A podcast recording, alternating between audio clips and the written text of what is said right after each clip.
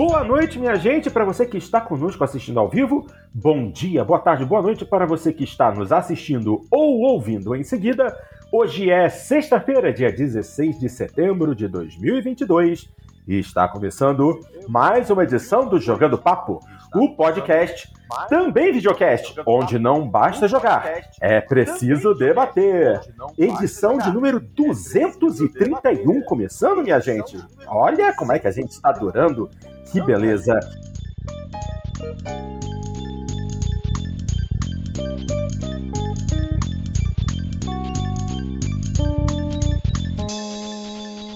Bom, minha gente, vamos começar porque tem muita coisa para ser discutida. Afinal de contas, foram duas semanas e semana passada não gravamos, justamente porque foi a mudança do Dart. Então, bastante coisa a discutir.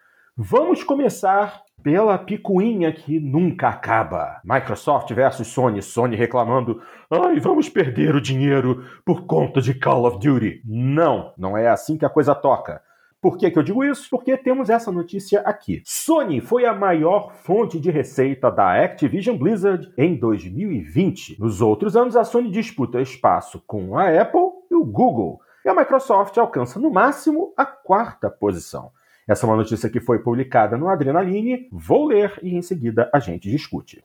A Sony é responsável por gerar uma das maiores fontes de receita da Activision Blizzard. No ano de 2020, a empresa dona do console PlayStation representou 17% da receita total da distribuidora, cerca de 1,37 bilhão de dólares. No mesmo ano, a Apple ficou em segundo lugar, com 15%, o Google em terceiro com 14% e a Microsoft em quarto com 11%. A informação não é novidade, mas foi analisada mais a fundo pelo analista Daniel Ahmad, que apontou a importância da Sony para a receita da Activision Blizzard. Outro detalhe interessante é a força do mobile para os resultados financeiros. Jogos mobile como Candy Crush e Call of Duty Mobile são fontes importantes para a Activision. Podemos observar isso ao unir as porcentagens do Google e Apple, que nos últimos três anos representaram cerca de 30% da receita da empresa. Estamos falando, obviamente, é, das lojas para dispositivos móveis, né? A Play Store e o Google Play. Uh, em 2020, a Sony ficou em segundo lugar e a Microsoft sequer alcançou 10%. Ou seja, no ano de 2021, a Sony caiu para a segunda colocação com 15% da receita. Já Apple e Google empataram na primeira posição com 17% cada. Somando as duas empresas, temos 34% da receita vindo das lojas da Play Store e Apple Store. Por outro lado, em 2021, a Microsoft não chegou a representar sequer 10% da receita da Activision Blizzard. Com esses dados, podemos tirar algumas conclusões. Primeiro, é inegável que franquias como Call of Duty geram mais dinheiro nos consoles PlayStation do que no Xbox. Outro ponto importante é a força do mobile como opção de lucro, algo que não surpreende tendo em vista o dinheiro movimentado por alguns jogos, como Genshin Impact. Os dados revelados por Daniel Ahmed também reforçam os recentes comentários do CEO do Xbox, Phil Spencer. Segundo ele, um dos principais objetivos da aquisição da Activision Blizzard são os jogos mobile. Por outro lado, também faz sentido que a Sony não queira perder a franquia Call of Duty Uh, oh meu Deus, ótimo! Eu estou fazendo a leitura e pula um anúncio bem no meio. Retornando. Por outro lado, também faz sentido que a Sony não queira perder a franquia Call of Duty como um dos jogos da plataforma, algo que pode acontecer nos próximos anos. Isso é claro se o Reino Unido não decidir barrar a aquisição da Activision Blizzard pela Microsoft. Bom, aí é aquilo. A notícia termina aqui e eu começo comentando. Eu vejo como uma tremenda burrice a Microsoft querer transformar Call of Duty numa franquia exclusiva, numa IP exclusiva para consoles Xbox, tendo em vista que a própria Sony vai estar desesperada com a prerrogativa de perder essa, essa franquia. Mas é aquilo. Faz muito dinheiro, vai fazer muito dinheiro para a Microsoft manter Call of Duty no PlayStation, né? Da mesma forma que Minecraft. Minecraft está até hoje em todas as plataformas em que existia antes, foi comprado pela Microsoft e continua em todas as plataformas. A Microsoft está no ramo de fazer dinheiro, não está no ramo de criar picuinha com, com outra plataforma. A Sony, que pô, tem, tem todo o tipo de, de jogo first party exclusivo tá reclamando para não perder um jogo que, ok, faz muito dinheiro para ela, mas que também vai continuar fazendo muito dinheiro para a Microsoft. Desse, de, a Microsoft decidindo continuar nesse caminho da multiplataforma. Quer dizer, é uma briga absolutamente desnecessária. Eu não acredito que a Microsoft vá tirar Call of Duty das, da, da, dos consoles da Sony porque estaria perdendo muito dinheiro com isso, mas a Sony continua chorando, querendo criar confusão. O que, que vocês acham, minha gente? Cadelinho, nessa situação toda, vale a pena a Microsoft largar as plataformas, os, tirar o jogo das plataformas PlayStation e perder todo o dinheiro que cria até hoje? Boa noite, Porto. Bom dia, boa tarde, quem nos ouve depois. É, toda essa discussão, essa briga Microsoft, Sony é, é, com relação à aquisição da Activision, é, se resume em grande parte a Call of Duty. Não, tem como a gente é, tapar com, a, com, qualquer peneira essa discussão toda, né? Nós estamos falando aqui de uma de uma franquia que ao todo já vendeu mais de 400 milhões de unidades e isso se a gente se basear praticamente só no, nas vendas físicas deles, né? Porque nós temos poucos acessos a, aos números das vendas digitais, então é, é, óbvio que ela tem um peso enorme. Eu tenho certeza que todos os ouvintes conhecem alguém que joga videogame quase que exclusivamente para jogar Call of Duty, né? Então nós temos aquela aquela galera do pessoal que joga jogos de futebol, né? Joga o FIFA. Agora, agora nem tem mais o FIFA, já mudou é. até os nomes. Mas que joga os jogos de esporte. Nós temos a galera que compra para jogar Call of Duty também. É, é, um dos poucos títulos, é um dos poucos jogos que as pessoas compram o console, é, qualquer console, porque era multiplataforma, né? É, qualquer dos consoles principais da, do, de AAAs, por assim dizer, e, e, e comprar para jogar Call of Duty. Então eu tenho convicção de que todos nós conhecemos alguém que basicamente só só joga esses jogos no, nos consoles. Então é claro que a preocupação da Sony é exclusivamente com ele. Não dá pra gente. Claro que se a gente pegar lá o processo, vai ter uma série de outras considerações e, e, e market share do mercado celular e, e participação é, no mercado global de vendas. É claro, claro, claro. Mas a discussão é Call of Duty, não há dúvida nenhuma. Você vê que volta e meia, quando se começa esse debate, ele volta, ele recai nessa discussão. E, e, eu vou ser bem sincero, Porto, eu, eu, eu tava absolutamente crente que a Microsoft não criaria maiores embaraços com relação ao Call of Duty, porque, reiterando pela enésima vez, é, é, o interesse da Microsoft é que o Call of Duty esteja incluído no Game Pass. É, é isso que interessa a Microsoft. Por isso que não me surpreendeu quando uma da, um dos ataques da Sony foi exatamente quanto ao fato de que a inclusão do Call of Duty no Game Pass seria uma prática é, anticoncorrencial seria uma prática de monopólio. É, veja, a, a, Sony nunca se preocupou em alegar isso sobre qualquer jogo que esteja no Game Pass. Mas Call of Duty é um, do, é um desses jogos que isso é, vem à tona. E, e, e, vamos lembrar, claro, que botar aqui o EA Play na jogada é uma má comparação, porque embora os jogos de esportes da EA até compareçam no EA Play, eles chegam mais atrasados, mas a preocupação da, micro, da Sony era essa, né? Ela queria que no máximo, né, a Microsoft deixasse o Call of Duty com aquele atrasozinho que a Electronic Arts observa para o EA Play. É, então, ali, essa tese da, da Sony não me, não me surpreendeu. O que me surpreendeu, aí sim, foi a alegação. Aí confesso que não, não vi detalhes, é, acho que nem tem acesso ao público né, de detalhes dessa, dessa negociação. Uhum. A alegação da Sony, que rigorosamente não foi negada pela Microsoft, é no sentido de que a, a Microsoft teria garantido o Call of Duty para o PlayStation apenas por um período bem limitado né, é, de tempo. Né, não, não foi, teria sido fruto de uma negociação entre eles que só garantia praticamente o contrato que a Sony já tinha com a Activision antes da aquisição. E isso a Sony ficou muito incomodada, né? Porque a Sony viu nisso uma sinalização de que no futuro vai cortar. E, e, claro, é possível que a Microsoft faça isso, porque o único momento em que a Microsoft está preocupado com essa história de monopólio é agora, até ser aprovada a aquisição. Depois de aprovada, meu amigo, até, até você questionar que a prática está sendo anticoncorrencial e tudo mais, é uma briga muito mais difícil, muito mais complicada. Então a Sony sabe que o momento para brigar é agora, o momento para estabelecer condições de, digamos assim, de aceitação do negócio é agora. Então, nesse aspecto, a ação da, da, da Sony faz sentido. É, eu tenho poucas dúvidas, sabe, Porto, de que no final de toda essa discussão aí, a, a, a gente vai descobrir que Call of Duty, talvez alguns outros títulos ali que pertencem ao grupo a, a, da Activision, eh, serão lançados multiplataforma e, e, serão garantidos por uma decisão dos órgãos de controle eh, concorrencial, tanto dos Estados Unidos quanto da Europa, eh, nesse sentido.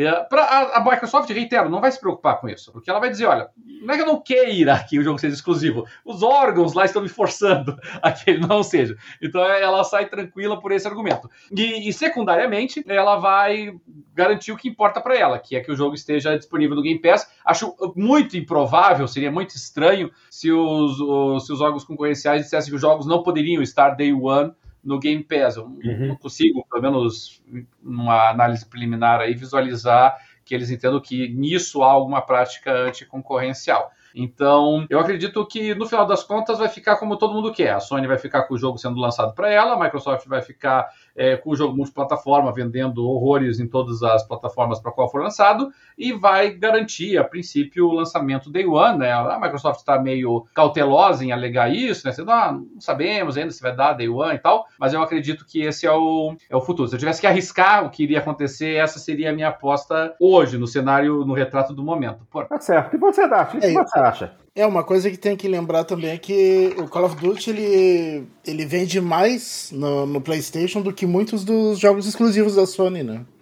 Se eu não me engano, ele vende mais do que Uncharted, mais que The Last of Us, mais que Horizon. O, o God of War não sei, talvez talvez God of War seja uma exceção, mas a maioria dos grandes exclusivos da Sony vendem menos do que Call of Duty.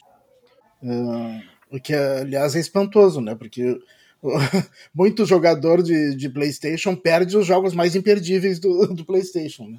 Mas, mas é isso que acontece. É, porque, novamente, são jogadores, e, e, eu acho que é aqui que está a preocupação da Sony, são jogadores que não são, digamos assim, sonistas, aspas, não são jogadores que compram o PlayStation porque eles gostam particularmente dos jogos da Sony ou estão indo atrás dos exclusivos. Eles compram o PlayStation porque boa parte dos amigos deles tem o PlayStation, porque a marca PlayStation é muito mais associada a videogames do que o Xbox, a realidade é essa, principalmente na Europa. E, e, e, aqui no Brasil também, por conta do monopólio que o PlayStation 2 teve por muito tempo. Uh, mas os jogadores estão ali para jogar Call of Duty. Se para esses jogadores aí chegar um belo dia e dizer, olha, Call of Duty agora só sai para aquele outro console, não tenha dúvida, ele vai pegar outro console. Ele tá nem aí para se, é, se é da Nintendo, se é da Sony, se é da Microsoft, pouco importa. Então daí a preocupação da Sony, porque ela sabe que esse público que é adepto ferrenho do Call of Duty não é um público fiel à marca dela. Então é um público que pode, assim, trocar de console como quem troca de camisa. Para eles não faz diferença nenhuma. É, mas, novamente, acho muito improvável que isso aconteça. É um jogo que é muito caro, exige muito investimento, é, de, depende, obviamente, para o seu sucesso de uma base instalada bem grande. Eu, estou curioso até com outras questões, sabe, Porto? Eu estou curioso, por exemplo, hum. como é que vai ficar o crossplay, né? Eu tenho convicção de que a, a, a Microsoft vai apostar no crossplay Xbox é, PC. É, como é que a Sony vai, vai se comportar com relação a esse crossplay? Eu estou curioso. É, a gente já sabe que a Sony, nesse ponto, não é muito fã do crossplay, né? A gente já sabe disso, porque ela mesma já se colocou contra essa é, prática é, anteriormente. Atu atu atualmente tem crossplay, né? Do... Mas em títulos menos relevantes. Não, no, no Call of Duty mesmo, no, no modo no, do, no Call of Duty esse que é gratuito aí. Sério? Mas entre, entre consoles, Xbox e PlayStation, dá para você fazer uma sala multiplayer crossplay assim? Eu acho que sim. É, agora, agora. Não, o do aquele Cold War eu acho que é assim. Salvo engano, sei. O, é. Bernardo, o Bernardo colocou lá no chat, ó, Call of Duty Warzone. Ah, Warzone. Não, eu não sabia disso. Se isso é verdade, pô, vou é, até bater pau no Warzone. Com, eu já joguei com gente que estava jogando no PC, agora não me lembro se, se tinha gente do PlayStation. É, o Warzone, que é o free to play, ele é, ele é crossplay também entre as plataformas, realmente. É? É, porque eu ia. Porque o único exemplo que me vem assim de cabeça é que eu ia citar é um joguinho de corrida que eu jogo no Xbox, que é o CarX Drift Racing Online, em que a, o multiplayer dele é entre PC, Xbox, PlayStation e Switch. E na sala multiplayer, ao lado do nome do jogador, aparece o logotipo do dispositivo correspondente. Você sabe aonde que o jogador está e o que, qual o aparelho que ele está usando. Agora. É, eu, eu, jogo alguns jogos de, de, de, crossplay com o PC e o PlayStation, não é? O, o, o, Rocket League sendo o principal deles, né? Que tem crossplay entre o. Entre é, mas, mas, mas quando é direto assim entre uma plataforma e outra, não é um, um crossplay entre várias plataformas diferentes, é, é, você às vezes nem consegue perceber quando você está jogando contra um jogador de outra plataforma. A mesma coisa acontece nos jogos da franquia Forza. No Forza Horizon, você tá no multiplayer e você não sabe se você está jogando contra alguém no Xbox ou no PC. Essa conexão, essa diferença não existe. É transparente a conexão é, cross-platform. Mas a partir do momento que você adiciona uma terceira ou uma quarta plataforma, aí já fica um pouco mais complicado é, de saber. Se não me engano, aparece ali onde é que a pessoa tá É, eu acho, eu acho que aparece também, verdade. Ah, tá. Tá bom, então. Bom. E, e, e, so, e sobre a possibilidade do Reino Unido melar eu, eu acho que o Reino Unido pode melar dentro do Reino Unido, né? Não se, se aprovar nos Estados Unidos, vai valer para os Estados Unidos. E o país que não aprovar não vai valer lá dentro, né? É, mas aí você cria. To... Mas aí você cria toda uma situação, né? De que Aliás, você teve, vai com marketing e tudo para mercados diferentes, começa a criar uma série de, de barreiras, de mas divisões. Teve, teve situação, teve situação parecida na aquisição da Disney pela Fox. Em alguns países está diferente, uma coisa assim. É. Ah, Lá, lá nos Estados Unidos, por exemplo, mantiveram a marca Fox para algumas coisas que, que, que o, o órgão lá proibiu de, de, É, a Fox News se separou, né, do grupo Fox. Fox News agora é uma entidade separada. A, Fox Sports, eu acho que lá ainda existe e aqui não existe mais. Então tem algumas, algumas diferenças entre países. É, mas aí a gente está falando. Mas, mas aí, Dart, a gente está falando especificamente de mídia de consumo. A gente não está falando de jogo, porque o jogo tem toda a questão do, do, do multiplayer e como fazer os sistemas se comunicarem para que o multiplayer funcione corretamente, parte de comunicação entre os jogadores, tudo isso aí é um, é um mar de dificuldades muito grande. E a partir do momento que houver qualquer diferen diferenciação entre os mercados, o problema só aumenta. Isso vai ser muito ruim. Eu, sinceramente, espero que a Microsoft continue honrando os, os compromissos anteriores que a Activision Blizzard vinha realizando. E, assim, daqui a três anos, quando o contrato atual terminar, a Sony e a Microsoft se sentem numa mesa e resolvam isso, não cortando, mas estendendo esse contrato e dando a possibilidade de continuarem tendo é, Call of Duty no PlayStation. Não há necessidade de transformar. Eu, particularmente, não vejo necessidade em transformar o jogo é, em um exclusivo do Xbox. Faz o crossplay funcionar entre as plataformas e deixa todo mundo se divertir. Eu acho que isso é o mais importante. E eu acho que é isso que vai acontecer. A Microsoft não vai negar dinheiro da Sony, não vai mesmo. Ok, minha gente, vamos em frente, porque temos bastante coisa a comentar. Agora vamos a algumas notícias da Ubisoft. Vamos lá, Vou começar por essa daqui. Ubisoft confirma: novos jogos AAA terão preço padrão de 70 dólares. Skull and Bones já está sendo vendido por 70 dólares nos Estados Unidos e 329 reais no Brasil. Ou seja, nós estamos num mercado de nicho e o nicho aqui, fica aqui, cada vez mais complicado. Diga, aqui no Brasil tem jogo de 60 dólares sendo vendido a 350 reais. Então esse daí tá, tá barato. ah, qual? Ah, agora não me lembro um específico, mas eh, eu acho que o próprio Call of Duty. Mas aí é aquilo, depende da edição, né? Se você comprar. Não, mas a edição, a edição mais barata é 349 ou 59, uma coisa assim. Já? É que eles fizeram, é que eles fizeram uma sacanagem, né? Ah. Tem uma versão que é só para Xbox One ah. e a ah. outra que inclui a versão dos novos consoles. Isso aí é uma tremenda. Vocês sabem que eu não gosto de xingar. Não é, não é do meu feitio. Mas isso é uma tremenda putaria. Isso é. eu acho um absurdo. Assim, eu até hoje não comprei aquele joguinho do Hot Wheels, porque eu acho um absurdo eles dividirem as versões e a versão de Xbox Series é um pouquinho mais cara. É o mesmo jogo com uma ou outra diferença só por causa dos gráficos, entendeu? Eu acho isso muita, muita sacanagem, muita maldade. Não havia necessidade disso. Bom, mas vamos falar de Ubisoft. A Ubisoft iniciou recentemente a pré-venda de Skull and Bones, que será lançada em novembro, e com isso trouxe o jogo no valor de 70 dólares nos Estados Unidos. Isso marca a entrada da Ubi nessa nova faixa de preço da nova geração, que já havia sido explorada por outras empresas como a Sony. A informação foi relatada pelo site Axios, em conversa com Yves Guillemot, CEO da Ubisoft. O executivo afirmou que os grandes lançamentos para consoles da nova geração serão vendidos pelo novo valor. Jogos como NBA 2K23, Call of Duty Black Ops Cold War e, mais recentemente, The Last of Us Part 1 são alguns exemplos de jogos que chegaram às lojas americanas custando 70 dólares.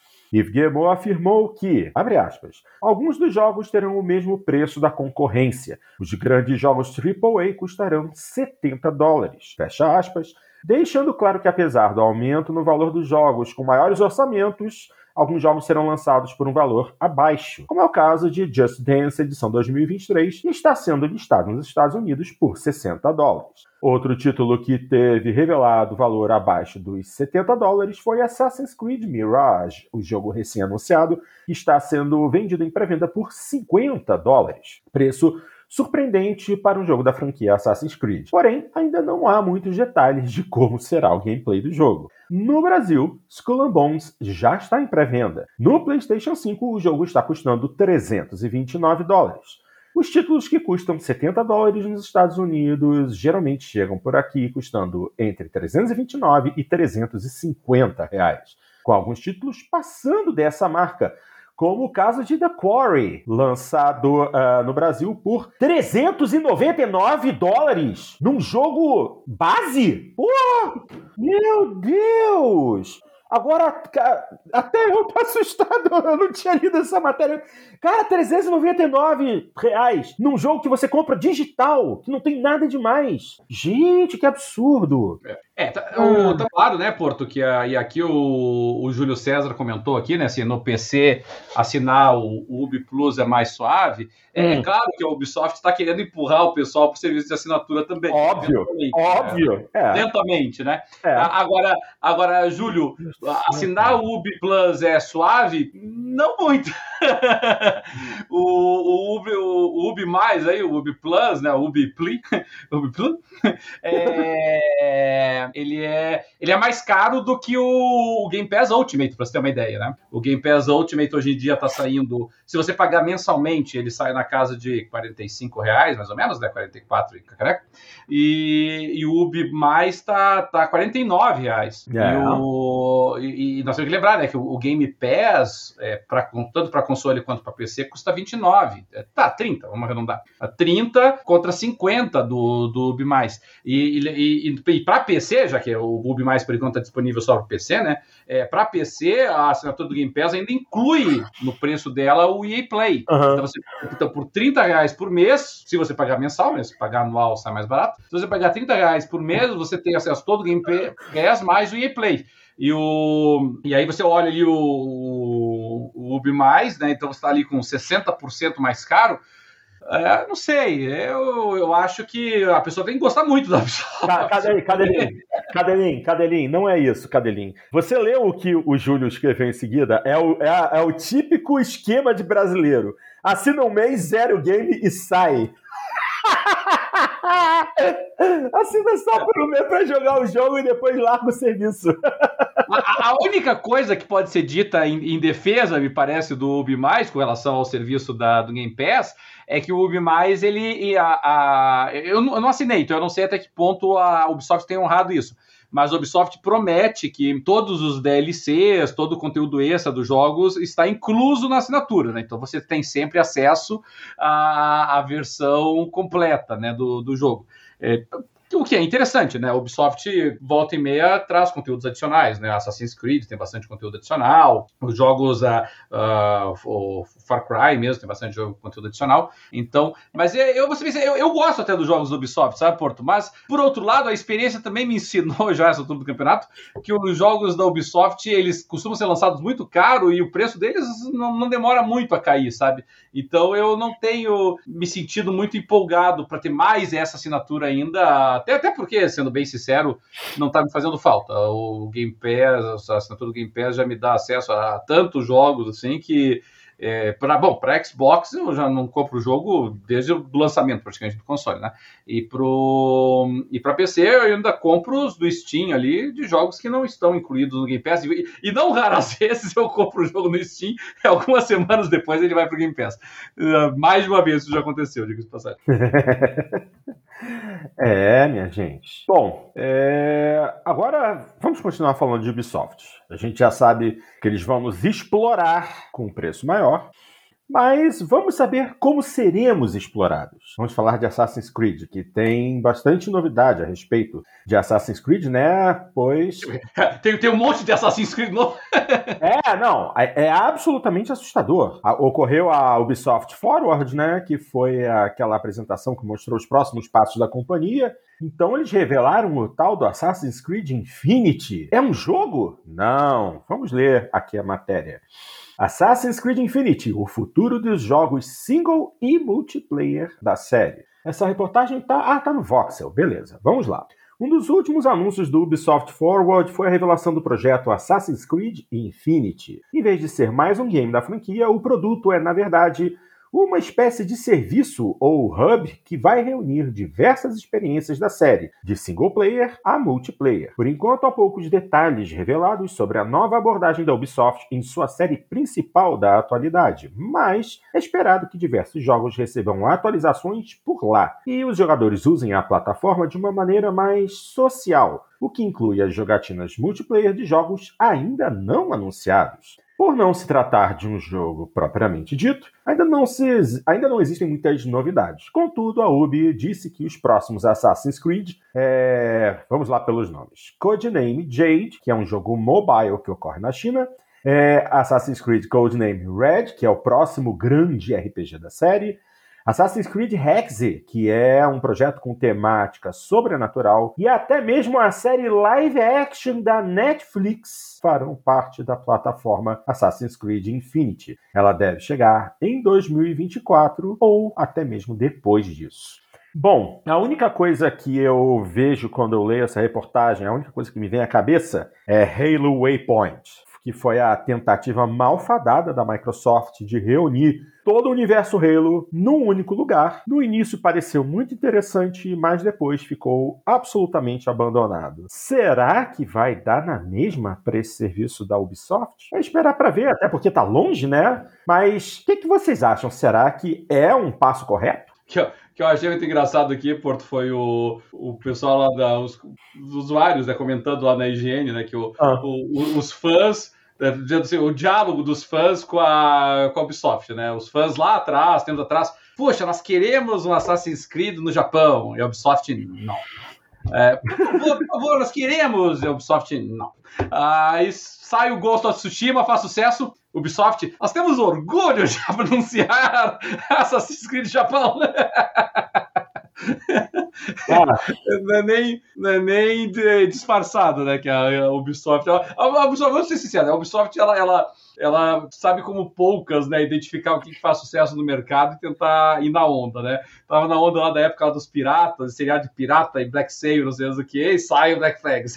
Aí tá na onda do, dos jogos do, do, dos jogos retrô, né, com um monte de séries lá se passando na período clássico, Odyssey e, e, o, e o Origins e chupinhando direto do do, do Witcher, né? Eles pegaram o Witcher e disseram, é assim, é assim que a gente tem que fazer, vamos fazer agora. E eu tenho convicção de que quando sair aí o Codename Red, a gente vai ver muita coisa do Ghost of Tsushima nele. Nada me tira, me tira isso da cabeça. É, eu, eu confesso que essa ideia do hub aí, Porto, que, que é o Infinity, esse, né? É, eu confesso que eu ainda não entendi direito, sabe? Parece novamente, pode ser que eu esteja aqui sendo samba de uma nota só, mas parece Isso. novamente uma tentativa de arrastar o pessoal para dentro do aplicativo, né, para dentro da, da interface da, da Ubisoft. É, que quem joga em PC sabe como é chato isso, né? Mesmo quando você compra é, ou pega jogos da Ubisoft em outras plataformas, né? Seja jogos da Ubisoft que estão disponibilizados no Game Pass, seja jogos da Microsoft que você ainda pode comprar alguns deles né, no Steam. É, você não importa, você entra, o jogo ele te joga para uma interface, né? Para uma meta interface ali da, da, do Ubi Hub, para que daí você possa entrar no jogo, assim, sabe? Eles empurram, querem empurrar debaixo da goela de qualquer jeito isso. Então, eu, me parece claramente mais uma tentativa disso. Ó, ó, você é fã de Assassin's Creed? Ó, então você é aqui, a Ubi mais a teu lugar. Aqui nós temos o Ubi Infinite, né, o, a, o hub do Assassin's Creed Infinite. Tá tudo reunido aqui, aí vamos fazer integração com todos os seus aparelhos. Você pode jogar tudo relacionado do Assassin's Creed através do hub. Me parece que a intenção é essa. É, é isso aí. Quer dizer, é continuar complicando a nossa vida, né? Basicamente. Porque aí você tem, você acessa jogos no Steam, aí te joga, aí você tem uma coisa ou outra que você pega é, em outra plataforma. Quais, quais são as plataformas de PC? Os, pô, tem, tem GOG, tem. Tem, tem várias Origin. Outras. É Origin. Quer dizer, aí você fica saltando de um lugar para o outro para poder jogar o seu jogo. É Epic Game Store, é. Aí, quer dizer, a GeForce, Battle.net. Now, Battle.net. É, quer dizer, aí você, você não tem um, um, um, lugar certo. Porque de repente você começa, você inicia o jogo numa plataforma onde você pagou por ele mais barato, aí ele te dirige para outro lugar. É. É, assim, vamos ser sinceros, né? É, existe um lugar único, que é o Steam. Né? É lá que os jogadores de PC se reúnem e se encontram, né? É, excepcionalmente, eventualmente, se por algum acaso um, um jogo está com uma oferta muito interessante nas outras plataformas, né? O pessoal do PC até pode eventualmente ir para elas, mas é, é não, não, não, temos dúvida, né, de que Steam e PC são, são quase sinônimos. É, quer dizer, o que vai sair dessa história aí, ninguém sabe se essa história, se esse lance do Infinity vai ser útil, se vai ser bom ou se vai ser mais uma complicação e dor de cabeça, só o tempo vai dizer. Mas, além de apresentar o Infinity, também houveram alguns anúncios de jogos, como até citei alguns é, durante a leitura. Só que o que está mais perto de nós agora é Assassin's Creed Mirage, né? Que está anunciado para o ano que vem. Teve um trailer muito interessante, muito bonito até um jogo que evoca muito o Assassin's Creed original, aquele lance do, do, do cara que entra na, na, Irmandade dos Assassinos, tem que arrancar o dedo para colocar aquela lâmina oculta, bem no estilo dos primeiros Assassin's Creed. Então, para quem é, tem saudades dos primeiros jogos, será interessante, mas aí também teve a, aquele teaser do que vai vir a ser o Assassin's Creed Codename Red, né? Que, como você já falou, né, Cadelinho, um jogo da franquia ocorrendo no Japão feudal, pô, absolutamente excelente. Não há muitos detalhes, mas uh, é o próximo grande projeto depois do lançamento de Mirage. E esse daí, esse vai ser interessante. O teaser trailer foi muito Esse legal. vai te fazer jogar Assassin's Creed? olha só, Dart, deixa eu falar uma coisa para você. Eu joguei o primeiro Assassin's Creed. Mas o jogo foi tão repetitivo que eu desisti, entendeu? Assim, é uma franquia que tem personagens interessantes, pô, Ezio Auditore. Pô, por mim, eu acho que todos os jogos de Assassin's Creed tinham que circular ao, ao, ao, em torno dele. Eu acho que ele é, o, é, na minha opinião, é o personagem mais carismático dentre todos os títulos de Assassin's Creed. Agora, Nessa temática de Japão feudal, pô, interessantíssimo. Esse, esse eu, é, assim, me cria um certo hype. Mas como esse daí só vem para depois de 2024, pressa nenhuma. Vamos acompanhar o desenvolvimento e ver se realmente o interesse é, cresce. Mas esse aí eu espero bastante. É, eu, eu achei eu achei muito, muito interessante ali as cenas do Assassin's Creed Mirage. Eu achei que é, é, é interessante, né, Porto, que eles a, a Ubisoft está tentando recuperar o estrago do, do Assassin's Creed Unity. Sim. O Assassin's Creed Unity foi bastante criticado, embora o pessoal tenha gostado do modelo de parkour que ele tinha apresentado.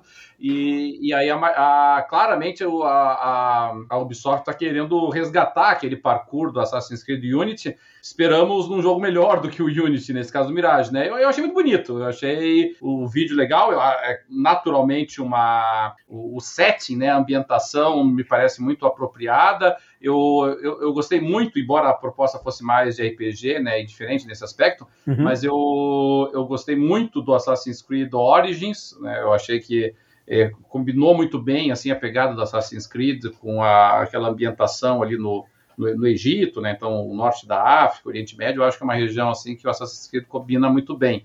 O Assassin's Creed Odyssey, por exemplo, achei que, não sei, ele, ele sempre parece meio esquisito, sabe? O jogo parece estar um pouquinho fora do, do, do lugar, assim. Mas o, o, o Origins eu gostei bastante. E o Mirage pareceu muito bonito também. É, é. Mas eu vou esperar Codename Red com muito mais empolgação do que Mirage. Que a Mirage é bonito, mas é retorno às origens. Vamos ver o que, que vai. Vamos ver o que, que vai dar aí mais para frente. Chega de falar de Ubisoft. Vamos falar de Nintendo, aquela marca que todo mundo ama. mais ou menos. Eu Nintendo, Nintendo, Nintendo, no Brasil, Nintendo no Brasil é, é que nem Apple, é para quem tem dinheiro. A Nintendo, a, a Nintendo ela é, ela é, antipática quando o assunto é defesa de copyright de direito atrás. É realmente uma empresa chata pra caramba. Mas, mas fora isso, é, é legal, guarda. É, tá, então. Então vamos falar da Nintendo Direct, que rolou há três dias atrás uma Nintendo Direct, que, pô, foi relativamente curta, foram só uns 40 minutos, não chegou nem a ser uma hora, mas teve muito anúncio. Teve muito anúncio de DLC, de conteúdo extra, mas tiveram alguns anúncios de jogos novos interessantes. Então eu peguei aqui uma listinha lá do Observatório de Games.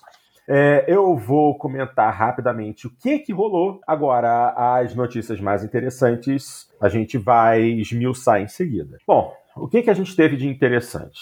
Uh, Para 2023, temos mais um jogo da série Fire Emblem, que é Fire Emblem Engage. Uh, teremos em, agora em outubro mais um pacote de expansão para Xenoblade Chronicles 3, que é o, é o segundo pacote de expansão para o jogo.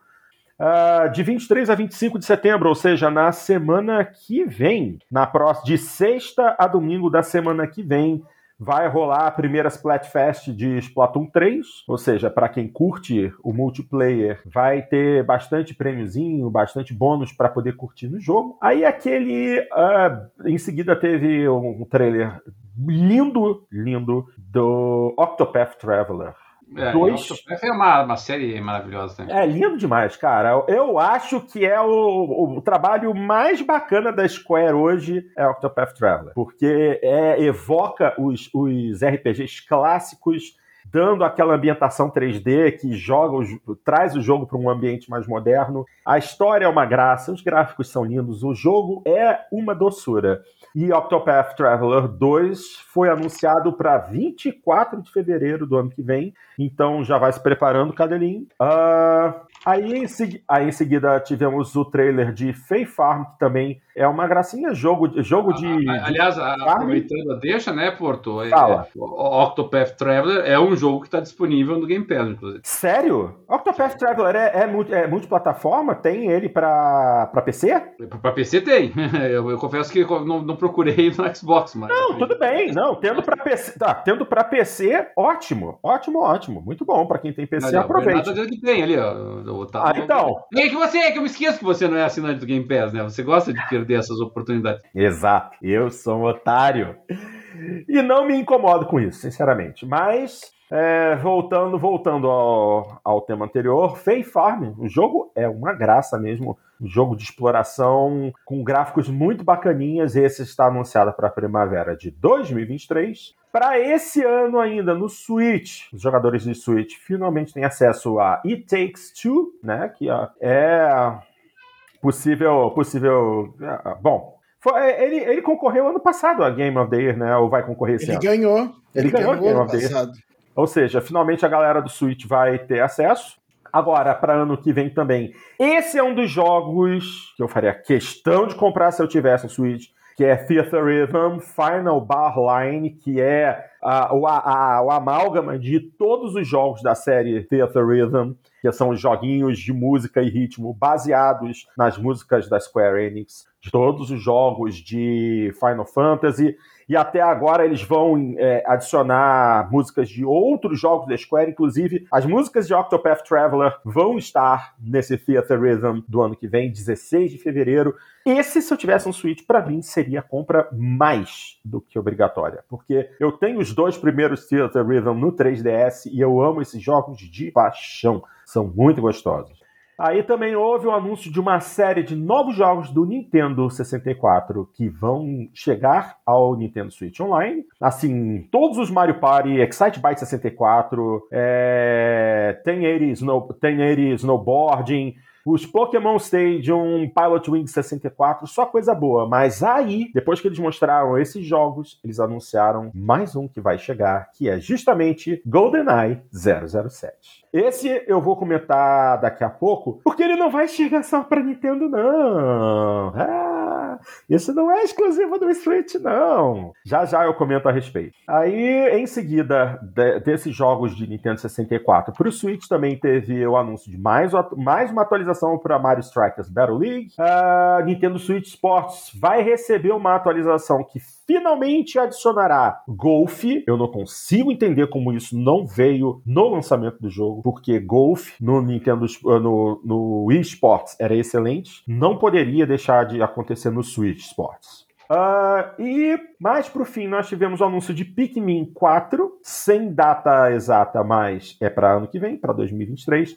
Pikmin é muito bonitinho, aqueles personagenzinhos são muito engraçados mais um DLC é, para Mario Kart 8 Deluxe, que é a terceira onda de novas pistas. Aliás, vão, vão vir, se não me engano, são oito ondas de novas pistas para o Mario Kart 8. É muita pista nova. E pelo visto, um Mario Kart inédito só na próxima geração da Nintendo, né? É, também acho. Mas sinceramente. O Mario Kart 8 é do Wii U Sim. Eles estão eles vendendo DLC a rodo pro Mario Kart. É, mas assim eu, assim, eu não, eu não reclamo disso, não. Honestamente. Quando você tem uma base sólida, você expande nela. Você não precisa. Não é, não é que nem um FIFA, é que é, você. Todo ano você tem que comprar um FIFA novo. FIFA 2020, do FIFA 2021, FIFA 2022, FIFA 2023. Tá, mas no, mas no caso não é todo ano, seria pelo menos um por geração, né? É, mas então. O atual eu... não é dessa geração. É, mas assim, ele foi extremamente melhorado em relação à versão de Wii U, convenhamos, entendeu? Mas aí eles estão aproveitando que eles têm uma base sólida para expandir e estão botando mais pista, mais pista, mais pista. Eles estão adicion... já adicionaram mais carros, então, assim, seria como um Forza único em que você adiciona novos lugares, mais lugares. No Forza, no Forza Horizon 5 agora, por enquanto, você só tem o México e você tem a expansão Hot Wheels. São dois lugares. No Mario Kart, eles estão adicionando pista, pista, pista e mais pista. Uma comparação mais interessante seria Gran Turismo. Ao invés de você ter um Gran Turismo 5, 6, 7, você tem um único Gran Turismo que vai recebendo atualizações para melhorar a física e vão jogando pista e carro, pista e carro, para deixar o jogo realmente grande. Eu acho que essa é a, a, a, eu, na minha opinião, é a melhor forma de se aproximar de um jogo. Se você tem um, uma, uma, uma, base sólida, uma física boa, monte em cima, cresça ele, transforme ele numa coisa gigante, monumental. É o que a Sony está fazendo com o Mario Kart, sinceramente. Aí ainda. O, o, Bernardo, o Bernardo falou que o Mario Kart é igual ao GTA V. É. Compra mais de uma versão em DLCs. É, mas assim, é, comparar com o GTA V chega a ser sacanagem, porque o GTA V já tá na terceira geração dele. Estava na sétima geração, esteve na geração passada que foi oitava e agora tá na nona geração. Por enquanto, o Mario Kart só tem duas, né? Na, na sétima e na oitava, porque a gente não pode considerar a Switch console de nona geração ainda. Bom, vamos lá, vamos lá, porque ainda tem muita coisa. Aliás, onde é que está a aba que estava aberta? É sério que eu fechei? Não, tá aqui. É, vamos continuar falando do que rolou nessa Nintendo Direct. Em seguida, tivemos o anúncio de uh, Just Dance edição 2023 para dia 22 de novembro. Para quem gosta, é um prato cheio. Mas é Será que, ele também vai entrar na política de 70 dólares da Ubisoft? Não? É, não, não, Just Dance não. Just Dance permanece nos 60. Ele ainda não entrou na, nessa política, não. Não, AAA. é, é. Cara, dá para chamar Just Dance de AAA? Claro que não. Hum. Ok. Ainda esse ano, aliás. Uh, Just Dance é, é, bom só pra, pra ver na BGS os campeonatos lá, daí é divertido de ver. É. Na quinta-feira que vem, dia 22, Tunic chega pro Nintendo Switch. Aquele joguinho de exploração que é uma graça, mas que é difícil pra cacete. Então, o pessoal do Switch vai poder sofrer a partir da quinta que vem, dia 22. Agora, é, falando de Resident Evil, os Resident Evil mais recentes para o Nintendo Switch foram todos cloud versions, né? Versões na nuvem, porque o Switch não tem potência, potência gráfica para rodar esses jogos. E o próximo nessa onda é justamente Resident Evil 8, né? Resident Evil Village, que vai estar disponível a partir de 28 de outubro. É, para ano que vem, temos um. Sério? Kirby's Return to Dreamland Deluxe? Eles estão fazendo um jogo, mais, mais um remakezinho de, de Kirby? Tá, eu gosto da franquia, mas já é um pouco demais. Vamos lá. Tá, você, vocês botaram pra tocar o negócio do Kirby, né? Eu vi o barulhinho do Switch e tá. É, não, então sou eu. Então, então, olha, então, então, por algum motivo, eu não sei porquê, é o meu áudio que está sendo transmitido para vocês. Eu não mexi em configuração nenhuma da minha transmissão. O que, que aconteceu? Alguma atualização do Windows, possivelmente. Tá, esqueçamos isso, vamos em frente. Ah, Bayonetta, Bayonetta 3, outro jogo que seria obrigatório se eu tivesse um Switch. Sai em 28 de outubro e é lindo demais. Não posso não falar nada, mas eu teria que comprar um console. Agora, vamos falar do mais importante. No finzinho da apresentação, tivemos é, uma rapidíssima olhada no próximo Legend of Zelda, que finalmente recebeu o nome definitivo. The Legend of Zelda Tears of the Kingdom. E, assim, é um nome que evoca alguma coisa triste, né? De repente, esse vai ser um jogo um pouco mais dark na, na franquia Zelda. Tomara que eu esteja errado. Vamos, inclusive, falar a respeito disso. Ele está confirmado para o dia 12 de maio de 2023, e esse trailer trouxe algumas coisas muito interessantes. Vou fazer uma leitura aqui da matéria publicada pelo Adrenaline a respeito desse jogo. Durante o encerramento da Nintendo Direct realizada na última terça-feira, a Nintendo confirmou que o próximo jogo principal da série The Legend of Zelda vai ter o subtítulo oficial de Tears of the Kingdom. Ela também confirmou que a sequência direta de Breath of the Wild de 2017 deve chegar ao Nintendo Switch em 12 de maio de 2023 e ato grande esse, né? De 2017 para 2023.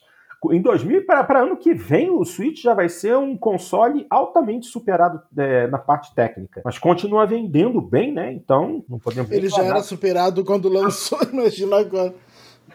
Exatamente. Ele já está altamente superado. Mas é aquilo, né, Dart? Ele é mais barato que a geração atual, ele oferece experiências de jogo interessantes, você tem a possibilidade de jogar ele em casa e na rua, e agora que o preço dele já deve ter amortizado, mais ou menos, né, a Nintendo só tá lucrando. Então, ele vai continuar. Ele é vendido, pelo, pelo, ele é vendido pelo mesmo preço do, do Series S. No Brasil, né? Ou lá fora também? Não, lá fora também. 2,99. Nossa. É, fazer o quê, né?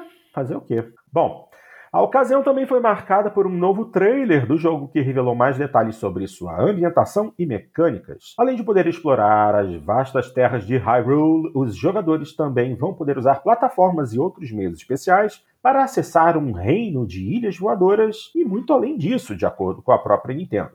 O vídeo divulgado também mostrou painéis misteriosos, nos quais parece haver uma representação da princesa Zelda e o protagonista Link abrindo portas gigantescas para sair de uma estrutura misteriosa. Outros detalhes incluem a presença de novos métodos de navegação, que incluem um pássaro que permite voar livremente pelos céus do jogo. Segundo a Nintendo havia informado anteriormente, a divulgação do subtítulo do novo Legend of Zelda ainda não havia ocorrido porque ele contém grandes revelações sobre sua trama. Uma investigação atenta ao trailer mostra que ele revela diferentes momentos da nova aventura e algumas das roupas que Link poderá usar. Enquanto em alguns deles o protagonista aparece vestindo a mesma roupa básica de Breath of the Wild, em outros ele veste uma espécie de kimono e deixa seus longos cabelos soltos. É, é isso aí. Uh, o, elemento... o, Cadu, o Cadu Araújo diz que no trailer mostra a Zelda morta. Que é só ver com atenção um quadro, quadro a quadro trailer. É, é, é, eu não sou o tipo da pessoa que escrutiniza um trailer a esse ponto de encontrar esse tipo de coisa. Mas Vamos lá, né? Vamos lá. De repente, o, a função do Link vai ser ressuscitar a Zelda, imagina só. Ah. Tem que matar um monte de colosso. é. Até o momento, a Nintendo está mantendo sob mistério a trama de Legend of Zelda Tears of the Kingdom, que deve explorar ainda mais o relacionamento entre Link, Zelda e o vilão Ganon. A expectativa é que mais detalhes devem ser divulgados nos próximos meses, conforme a data de lançamento se aproxima. É isso aí, quer dizer, de repente temos aí um bom avanço é, em relação ao jogo anterior. Agora, eu comentei com vocês que eu ia falar a respeito de Zelda, mas também ia falar a respeito de GoldenEye. Por que isso? Tem aqui uma reportagem da IGN Brasil que fala assim: GoldenEye 007 do Nintendo 64 é confirmado para o Nintendo Switch Online e Xbox Game Pass. É, não é só a Nintendo que vai curtir isso. Vamos lá. É, após 25 anos do lançamento original no Nintendo 64, o GoldenEye 007 chegará em breve aos consoles da atual e nova gerações. No Switch, o game chega através do pacote adicional do Nintendo Switch Online. Já os consoles Xbox ganharão uma versão com melhorias significativas. É, eu acho que eu já vi isso aí. Tem um, um, um, um canal do YouTube que eu acompanho é, chamado Modern Vintage Gamer, que é um desenvolvedor de jogos é, que também mexe com, com hacking e mexe com emulação. O cara é um gênio. E ele teve acesso à versão de Xbox. Ah, eu acho que de repente é essa versão que vem aí. Vou continuar lendo a matéria e a gente comenta em seguida. A Chegou a ser feita uma versão pro 360, né? Sim. Só que daí a que não... barrou, né? Exatamente. É, eu acho que, inclusive, deve ser essa versão. Porque esse youtuber desse canal, ele tem essa versão, tem um vídeo completo dele jogando partes dessa versão para mostrar ao público as melhorias, e o jogo tá rodando em 4K, entendeu? E é lindo demais. Por isso que eu tô comentando, de repente, é essa versão que anteriormente havia sido barrada pela Nintendo, que vai chegar agora pro Xbox. Mas vamos lá, deixa eu concluir aqui a leitura. A Rare firmou uma parceria com a Microsoft e a Nintendo para relançar GoldenEye 007 para Xbox Series, Xbox One e Switch. Até o momento, a desenvolvedora não anunciou uma data de lançamento oficial. As versões para Xbox Series X e S e Xbox One serão remasterizadas com resolução 4K e taxa de quadros mais alta. Um dos destaques da edição será suporte a multiplayer local em tela dividida. Vale lembrar que o jogo não terá um modo online, sendo esse exclusivo do Nintendo Switch. A versão do console da Microsoft estará disponível para assinantes do Xbox Game Pass. A versão Switch foi revelada durante a Nintendo Direct da última terça-feira, dia 13. Entretanto, poucos foram os detalhes repassados pela Nintendo sobre a versão para seu console híbrido. O que sabemos é que ela estará disponível via pacote adicional do Nintendo 64 e suportará multiplayer online. Após anos com diversos rumores sobre o retorno de GoldenEye 007, finalmente o game surgiu para a alegria dos fãs. Foram muitas as partidas que vários jogadores de Nintendo 64 passaram massacrando uns aos outros nas partidas, partidas de tela dividida. Com melhorias de resolução e outros mimos, a Rare promete trazer uma nova experiência ao clássico game da pistola dourada. E é isso aí, minha gente. Esse aí, assim que sair, vai ter muita gente pegando e se matando quase que literalmente, né? Porque esse foi um jogo que mexeu com muita gente. E aí, vamos querer? Esse eu quero. Esse eu vou querer jogar. Eu não tive Nintendo Depende. 64. Depende do que é Dati. Se, se ainda se tiver aquela cara de Nintendo 64, não. não uns cara de geração atual. Não, não, não, não, não. Não quero. Não, não, quero. não é um remake, é um remaster, mas é um remaster bem feito. Depois, depois eu vou, de, quando a gente terminar de gravar, eu vou achar o link do, do vídeo e vou passar para você e depois você me diz o que, que acha. Se for, se for um remaster, por mais bem feito que seja, eu vou no máximo experimentar, ver como é que tá, mas não, não vou aguentar jogar por muito tempo. É aquilo da. Mano, Dart, olha só, é aquela situação. Não tem multiplayer online. Para você jogar multiplayer. Não, isso é outra coisa. Isso é outra coisa que não faz sentido, né? Ter multiplayer online no Switch e não ter no Xbox. Aí é que vem as discussões entre as desenvolvedoras, entre as, as, as empresas e a desenvolvedora, para definir o que cada Mas uma vai Mas ninguém joga online no, no, no, Switch. O, o Cadu Araújo diz que. Ninguém joga online Switch? Do, do, diz que do Switch será emulador, por isso ter, ter online, certeza. Não sei, não sei. Agora, é aquilo. O, o jogo original era um jogo multiplayer local, não era um multiplayer online. Teria, é, é, quer dizer, eles têm que desenvolver, desenvolver verdade, todo um código multiplayer época, novo para isso. Na verdade, na época eu só joguei a campanha do jogo, eu não cheguei a jogar o multiplayer dele. Aí é aquilo, é, é um jogo que vai estar disponível gratuitamente para quem é do Game Pass. E você é do Game Pass. Pelo menos você vai jogar a campanha para matar a saudade, né?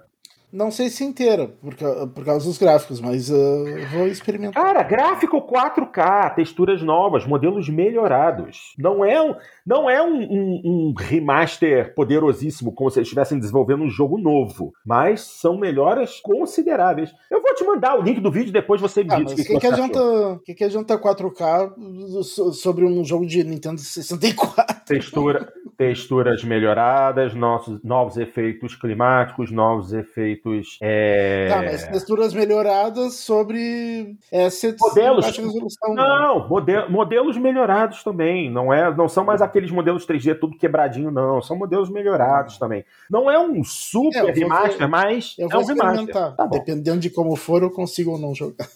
tá bom, tá bom. Não vamos criar, não vamos criar confusão por causa disso. Bom, gente, falamos de falamos de Nintendo Direct, então também vamos falar de State of Play, né? Que aconteceu na terça-feira passada também, dia 13. Foi curtinho também, e assim, não teve muita coisa, mas o que se mostrou foi legal, não foi ruim. Bom, comecemos falando do primeiro trailer que apareceu durante o State of Play, que foi. Não, vai o quê? Vai o quê? O quê? O quê? O quê? O quê? Ele já vai sair do Nintendo Direct assim? é, você tá quietinho aí, pô. Se mete no meio do caminho. Tá, então fa fala aí. Não, não, eu quero só acrescentar, até para não se alongar demais nisso, Porto, mas eu quero acrescentar só algumas coisinhas aqui. Tá? Por favor. Primeiro, uma coisa interessante do, do Nintendo Direct, e, e aí a gente tá falando assim, por, por que, que eu gosto da Nintendo? Tem algumas coisas legais da Nintendo. Por exemplo, hum, hum. O, o novo Zelda Zelda, o Tears of the Kingdom aí, por exemplo. Ele vai sair em dezembro de 2023. Tá? Essa é a data dele. É, se fosse um jogo da, da, da Microsoft, ele, ele, não teria nem sido anunciado. Começa por aí. Eles iam deixar mais pra frente anunciar. Se fosse da Sony, a Sony ia colocar só ali a, a logo do novo jogo ia dizer Coming Soon, entendeu? A Nintendo não só anunciou o jogo, ela colocou ainda que brevemente, conteúdo de gameplay dele, cenas in-game, não só CG, e ainda colocou a data, certinho, dia, mês e ano que vai sair o lançamento, entendeu? É muito mais do que a gente está acostumado a ver numa situação como essa. É, é maio, né? Eu tô falando de dezembro, mas é maio, né? É. Pois é, é, eu estranhei quando falou dezembro. É, maio do ano que vem. Mas seja como for, já, já veio tudo isso, quer dizer, é, é, ela já tava, já trouxe muito, bastante conteúdo para um jogo que está ainda há sete, oito meses de lançamento, oito meses de lançamento, né? É, então é muito mais do que a gente está acostumado a ver numa situação como essa, né? E você vê assim que, por enquanto, geralmente pro ano que vem, a gente tem confirmações até janeiro, fevereiro, março, e de jogos que já foram anunciados muito antes, né? Então você pega lá, ah, God of War vai sair mas o God of War tá anunciado há 300 anos, né? Primeiro só Ragnarok, não sei o quê. A, a, a, a, Nintendo, quando veio, já veio com, com CG, já veio com gameplay, já veio com data, já veio com tudo entregando, né? Então isso é bem legal. É, mas eu, a, a, Nintendo já tinha soltado um teaser um tempo atrás, né?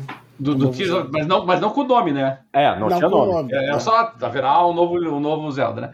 É. É, eu achei legal, Porto, assim, uh, que eles apresentaram primeiro o conteúdo, né? Eu achei que foi, o Nintendo Direct foi bem é, objetivo, foi bem na jugular né, do troço, foi um jogo atrás do outro, assim, então isso é bacana, né? Porque você consegue é, colocar conteúdo, já teve vários lançamentos aí que você destacou. É, é, é não, assim que é bom, assim que é bom. É. O único que ainda, assim, que eu, eu vou pegar com certeza, mas, mas ainda, assim, eu tô meio desconfiado, eu continua sendo o Bayonetta 3, sabe? Eu, eu continuo olhando o Bayonetta 3 com uma certa desconfiança, não, não pelo que o jogo vai oferecer, mas pelo hum. fato do jogo não, não apresentar muita novidade, assim, sabe? Eu, eu tô olhando ali o Bayonetta 3, parece Bayonetta 2, sabe? Não, não tô vendo, assim, grandes grandes avanços nele, né? A única coisa que eu achei interessante foi que não sei se motivado por isso, né? Quando eu tô naquele aquele fuzuê lá, aquele AUE, né? Que você poderia colocar uma versão da baioneta, né? Que ela fica de roupa e tal. Nesse, nesse gameplay, eles deixaram ela bastante tempo, né? Só com aquele maiozinho de baixo ali, né? Com, com toda, toda a skin, a mostra, assim. Hum. Então, eu não sei se foi proposital ou não por conta disso, mas, mas, mas eu achei curioso essa, essa indicação. É, é, por hora são os dois que mais me interessam, né? O Bayonetta 3, o novo Zelda, claro, eu, eu não consigo me lembrar de um Zelda que eu não gostei, assim, sabe? Eu já joguei alguns Zeldas foram melhores do que outros, mas eu não tenha gostado, eu não tenho recordação. Então a, a, a, Nintendo sabe bem o que faz. E aí, com relação ali à observação ali do Cadu sobre a Zelda morta, eu, eu até fui rever ali o, o trailer. Né, Caraca! Quando aparece no, no daquele mural, né, esculpido ali, é, realmente há uma imagem que parece, quem sabe, talvez, de uma personagem de orelhinha pontuda ali que tá caindo, né? Não sei se ela tá morta, se ela tá caindo, o que, que tá acontecendo, mas alguma coisa de ruim tá acontecendo, com certeza. E, e, e aí já começaram a, a, pipocar né, teorias a respeito disso, né? O pessoal dizendo que vai ser um jogo sobre viagem no tempo, você vai ter que voltar no tempo para salvar a, a Zelda, e daí porque o símbolo do Ouroboros, né? Que são as serpentes comendo é, o rabo de uma da outra ali, para mostrar uhum. a infinitude do tempo, né? Forma um símbolozinho de infinito lá. É, pode ser que não tenha nada a ver também, pode ser que seja outra coisa, mas seja como for, já desperta né, interesse do pessoal a ponto de eles examinarem até o desenho dentro do desenho para ver o que, que se trata aquilo. É, é isso aí, bastante coisa. Peço até desculpas, ô Cadrinho, porque você ficou tão quietinho que eu saí avançando para a Sony, mas acho que agora é o momento. Porque tem bastante coisa para comentar também. O State of Play foi curtinho, mas ele já começou, mas ele já começou com um bom impacto. Porque logo a primeira coisa que apareceu foi um baita trailer de Tekken 8. Já chegou assim, assim estourando tudo. Lindo demais. E, assim, é, o, o, diretor da franquia, né, o Katsuro Harada, confirmou que esse trailer continha um trecho de jogabilidade real rodando no PlayStation 5 e essa graça está sendo desenvolvida em Unreal Engine 5. É por isso que tá tão bonito assim. Muito, muito, muito bonito. É, vou até fazer uma leitura rapidinha aqui antes da gente continuar de uma reportagem que fala realmente a respeito disso. Tekken 8 está sendo feito do zero na Unreal Engine 5. A recente revelação de Tekken 8 no State of Play da última terça chamou a atenção pelos gráficos e isso não é à toa pois o jogo está sendo produzido do zero na Unreal Engine 5, confirmou o diretor-geral da Bandai Namco, Katsuhiro Harada, em entrevista ao site IGN ontem, quinta-feira, dia 15. De acordo com o diretor, o time de desenvolvimento está trabalhando próximo à Epic Games para otimizar o game, especialmente com relação ao tempo de resposta dos comandos dos jogadores, que é algo fundamental em jogos de luta. Ele ressalta ainda que a qualidade gráfica é realmente um dos focos de Tekken 8 e faz um paralelo com outros lançamentos da franquia que também fizeram sucesso. Deixa então abrir rapidamente aqui um parênteses para o Harada. Os gráficos são obviamente algo em que estamos focando, e eu sei que isso parece trivial, mas se você olhar para trás na franquia e ver onde ela acertou, como em Tekken 3 no PlayStation 1 e talvez Tag Tournament no PlayStation 2, houve uma variedade de modos de gameplay que as pessoas gostaram, mas um aspecto importante sempre foi o tipo de gráficos que as pessoas podem esperar de um novo hardware. E não só de um certo segmento da comunidade ou audiência, mas fãs de PlayStation em geral, de jogadores casuais a entusiastas hardcore de jogos de luta. Tudo foi sobre os gráficos em primeiro lugar. Fecha aqui o parênteses. Uh, mas aí também depois acabou adicionando adicionando assim: durante os tempos do PlayStation 1, só de ter polígonos naquela época e fazer dele uma amostra de tecnologia era algo que realmente movia a audiência para o jogo. E nós sentimos que após todos esses anos, isso é algo que não mudou. Durante a conversa, embora não pudesse confirmar muitos detalhes, Harada deu a entender que o time está aberto para a presença de personagens convidados de outra franquia, que foi um dos destaques de Tekken 7. E ele também ressalta como a história se encaminha para um novo conflito entre pai e filho, fazendo menção a Kazuya e Jin, que agora tem mais controle sobre o sangue demoníaco que corre em suas veias. Apesar disso, ainda não está confirmado se o suporte a netcode de rollback por ainda ser muito cedo. A tecnologia tem sido uma demanda constante no cenário de jogos de luta, especialmente após a, a pandemia de Covid-19, pois garante partidas online mais responsivas e de qualidade. O jogo não tem previsão de lançamento e está em produção para PC, PlayStation 5 e Xbox Series. Ou seja, ele não vai ser aparentemente exclusivo de PlayStation. Muito bom. Ok, tendo esmiuçado um pouco de Tekken 8, vamos em frente. Eu, eu achei, ah. eu achei, Porto, bem, bem bonito, realmente, os gráficos aqui do Tekken 8. O, o Tekken 7, que, que foi, naturalmente foi o último que eu joguei, ele tinha uma coisa que eu achava legal nele, que era o fato de que a, a transição da CG pro in-game era, era bem, bem fluida, sabe? Você não você olhava aquela CG e você pensa, agora vai ter uma quebra. E, e de repente você estava jogando e não tinha, né? Ela seguia bem fluida. Mas é, é, ele era bem cartunesco, assim, sabe? Você. É, é, bem cartunesco com exagero, né? não, não cartunesco, assim, do naipe de, de Street Fighter, por exemplo, né? Mas assim, ele era, ele era mais cartunesco, né? Os personagens tinham uns cabelão assim, meio esquisitos assim, tal. Ah, isso vai continuar, é... isso é característica do, da, da franquia.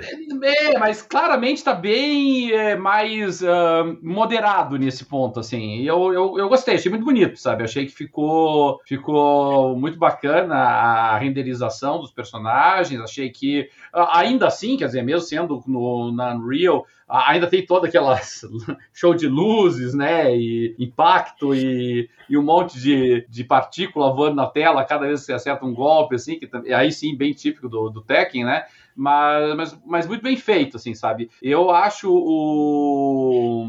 como é que eu vou dizer assim? Eu, eu acho o Tekken hoje, ele tem reinado com uma certa tranquilidade no cenário de jogos de luta. Ele, ele não, não, está hoje em dia. É, deixa eu deixar bem claro isso, né? Em jogos de luta 3D. Ele, ele não está hoje em dia com nenhum concorrente à altura dele, me parece. Né? O, a, ali no 2D, realmente, Mortal Kombat e, e Street Fighter ainda lutam bem, mas no, no 3D eu não vejo, sabe? Não vejo uhum. Dead or Alive, não vejo é, Soul Calibur. é. Eu não vejo concorrente à altura do Tekken é, hoje. É. Mas agora, é... qual versão de Tekken 7 que você jogou? Você jogou no PC ou você jogou em console? No, no PC. Ah, por isso que você não, tô, não notou tanta diferença entre as transições de, de CG para o jogo em si. Porque a gente tem que convir, né? Esse, o Tekken 7 ainda saiu na geração anterior e foi um jogo que rodava mal no PlayStation 4 e Xbox One. Quando, veio, quando vieram PlayStation 4 Pro e Xbox One X, aí é que o jogo rodou um pouco melhor. Para quem joga em console, Tekken 7 ainda foi meio que problemático. Agora que ah, a gente está falando. É, eu não sabia disso. É, mas agora para quem está entrando numa nova geração e sabendo que Tekken 8 vai ser um jogo específico para a nova geração em Unreal Engine 5, aí a gente já vem com uma certa esperança que o jogo já vai vir bom visualmente, graficamente, em questão de desempenho, resposta de controle, aí ele vai vir legal. Porque o Tekken 7, para quem jogou na geração passada, foi meio que sofrido, a não ser que já tivesse um, um PS4 Pro ou um, um, Xbox One X. Vamos lá, esse aí é um jogo que vai, vai ser bacana. Pelo menos na nova geração deve ficar bem bacana. Bom, vamos continuar, porque depois de Tekken 8 também teve uma outra surpresa interessante, que foi Like a Dragon Ishin, um jogo desenvolvido pelos produtores de Yakuza, né? O estúdio Ryuga Gotoku que, assim, na verdade é um jogo que é, não saiu do Japão. Esse jogo já existia. Ele foi lançado no PlayStation 3 em 2014 uh, ah, e ele nunca foi oficialmente disponibilizado no Ocidente. Ele já chega agora para o mercado ocidental direto na nova geração. É muito bacana. É, claro, todos, todos os jogos da equipe Yakuza têm um visual bem marcante, né? Em especial os rostos sisudos dos personagens com uma cara sempre muito séria. E eles têm um nível de polimento gráfico que eu gosto bastante. Então esse daí vai ser legal, vai ser legal. Uh, aí depois também tivemos. O uh, que mais? Ah, sim! Aí partimos para os jogos de PlayStation VR 2 que estão anunciados para ano que vem. Então, PlayStation VR 2 certamente ano que vem estará entre nós. Aí eles tiveram dois trailers que foram o de Star Wars Tales from the Galaxy's Edge Enhanced Edition, ou seja, é um título que já está disponível hoje, se eu não me engano, é para dispositivos de realidade virtual no PC. Não sei se esse Tales from the Galaxy's Edge saiu para o primeiro PlayStation VR, porque ele graficamente é meio pesado, pelo que dá para perceber, mas ele vem para essa geração já no PSVR 2 ano que vem. E também o tal do Demio, Demio, que é uma, uma espécie de um jogo tabletop, né? Como se fosse um desses jogos é, de mesa, né? De, com cartas, dados e tal mas acontecendo num, num, num, tabuleiro virtual, né, em que você se movimenta usando a realidade virtual. Que eu achei uma prerrogativa bem interessante, bem interessante. E esse jogo, se de repente houvesse uma versão que não fosse em realidade virtual, também faria muito sucesso. Gostei muito da ambientação. Ex existe isso para PC. Existe é isso? Simulator, é o Tabletop Simulator. Ah, tá. Tá, mas assim, o, tra o trailer eu achei bacana. Eu achei, não é motivo para eu comprar um PlayStation VR, mas eu achei bacana. Assim, se disserem que você vai poder jogar Gran Turismo 7 no PlayStation VR com uma resolução de pelo menos 1440, eu compro o PlayStation VR. Fora isso, não tenho interesse. eu não tenho interesse nem se for GTA. É, eu, já, eu já esperava isso de você, Dart. Eu já esperava. Ok, Aí depois a gente voltou para jogos normais e o trailer que apareceu logo em seguida foi de uma história exclusiva para PlayStation de Hogwarts Legacy. É a missão da loja assombrada de Hogsmeade. Essa é só para quem jogar no PlayStation. Quer dizer, temos aí uma exclusividade que não dá para saber se é temporária ou definitiva. Então, Provavelmente é temporário. É, provavelmente. É, exclusividade de DLC geralmente é assim. É. Vamos, vamos ver, mas depois dessas últimas choradeiras da Sony, depois dessas últimas choradeiras da Sony, nada é definitivo, Dart. Não dá para saber. ai, ai. Aí depois teve um trailer bacaninha de um título chamado Sinduality. Que é assim, faz um, RP, um, um, um RPGzinho é, num planeta distante, com robôs e tal, mas que, assim, visualmente me interessou. Eu achei bacana. Título da Bandai, então há de esperar alguma coisa é, interessante disso. Agora, o que vem em seguida? Na verdade, é, era um jogo que já havia sido mostrado ano passado, durante a The Game Awards. E até, até aquele momento ele tinha um outro nome, que era Project Eve, que eu até falei, cara, que jogo lindo, parece é, no estilo de baioneta, hack and slash, porradeiro. Esse, esse você gostou dos gráficos também, pô? Gostei! Gostei. É um jogo... gostei, gostei da física do jogo. A física bem apurada. É muito bobo uma, esse cara. Uma, uma atenção às minúcias, assim. Ah! É. Não, mas, mas, mas eu vou te falar, Cadeirinho. Depois eu assisti o trailer separadamente em 4K, fui dando pausa para ver os detalhes não os detalhes que você tá pensando, tá? Mas, assim, em questão de textura e tudo, tá muito bonito. E não apenas isso, Project Eve finalmente ganhou um nome definitivo, né, que é Stellar Blade. E pô, bacana, muito bacana. Um estúdio coreano, né, não é um estúdio japonês, mas me impressionou, me impressionou muito positivamente. Aí em seguida teve um outro título que também pegou muita gente de surpresa e que também gostei muito, embora ele esteja em fase inicial de desenvolvimento, o trailer inclusive fala que é, é, um trailer usando a engine do jogo, mas é um jogo que ainda está começando a se desenvolver, que é o tal do Rise of the Ronin. Muito bacana, muito bacana, gostei. Ambientação, tudo bem legal. Bem legal mesmo. Esse até eu queria que eu, você comentasse, Cadeirinho. O que, que você achou? Porque esse é o tipo do jogo que eu, assim, os últimos jogos de ambientação japonesa, eu não achei tão. não me atraíram tanto. Esse eu não sei porquê, me chamou a atenção. A história é interessante, a narração inicial fala da questão da evolução, daqueles que seguem, daqueles que lideram, a chegada dos, dos ocidentais. Pô, achei muito legal. O que, que você achou? Eu, eu achei muito bacana o, a, o contexto né, em que o, ele se passa, porque Sim. isso não é uma coisa muito explorada, não é? esse momento. A, a gente vê muito o Japão medieval sendo Sim. explorado bastante nos jogos. Agora, você pega assim, relativamente próximo, o Japão aí do século, final do século XIX, né? O Japão ali de 1800 cacareco, Isso. é um período muito importante da para o Japão do ponto de vista tecnológico, do ponto de vista cultural, porque é um momento de maior contato com a civilização ocidental, é um, um momento em que a, a, não que eles não conhecessem a pólvora antes, claro que conheciam, mas em que a, as armas de fogo se tornam mais habituais e vão de certa maneira escanteando um pouco, né, a tradição é, espadachim dos japoneses. Eu acho que é, é, é, bem interessante esse momento da história. Assim, nós temos algum um outro filme, né, que trata bem desse desse período, mas em jogos muito mal explorado até hoje. Então eu achei legal a escolha deles, né? E eu gosto bastante da, da, da Team Ninja fazendo jogos de, de hack and slash, desde, é claro, do, do, Ninja Gaiden. E eu acho que quando eles acertam a mão nesse tipo de jogo, eles conseguem fazer um jogo bem, bem legal. E, e achei que realmente eles estão, parece, focados aí na, na narrativa. Agora, é mais um jogo, né, Porto, que claramente é, é, é influência e impacto direto do Ghost of Tsushima, não é? Sim. Você no que o Ghost of Tsushima emplacou e o pessoal curtiu e abraçou esse gênero. Eu, creio eu que esse jogo talvez já estivesse em fases iniciais de produção, mas aí o pessoal se empolgou, né? De, de todos é. os projetos, esse é o que a gente vai focar agora, né? E, e, então é mais um jogo. Você vê, são vários jogos, né? Que estão prometidos aí para ano que vem, em particular, é, com ambientação no Japão períodos diferentes, mas com ambientação do Japão. Vai ser interessante, eu acho que o pessoal aí que curte cultura japonesa, que curte ambientação japonesa, que curte hack and slash, que curte RPG de ação ambientado dessa forma, eu acho que é um prato cheio. Eu honestamente ainda não entendi por que, que Forza Horizon ainda não foi colocado no Japão. Honestamente. Talvez. Com tanta gente fazendo jogo agora baseado no Japão, o próximo Forza pode ter alguma coisa. Vamos esperar para ver. Não, eu espero que demore ainda para ter no Japão, porque por causa da mão inglesa.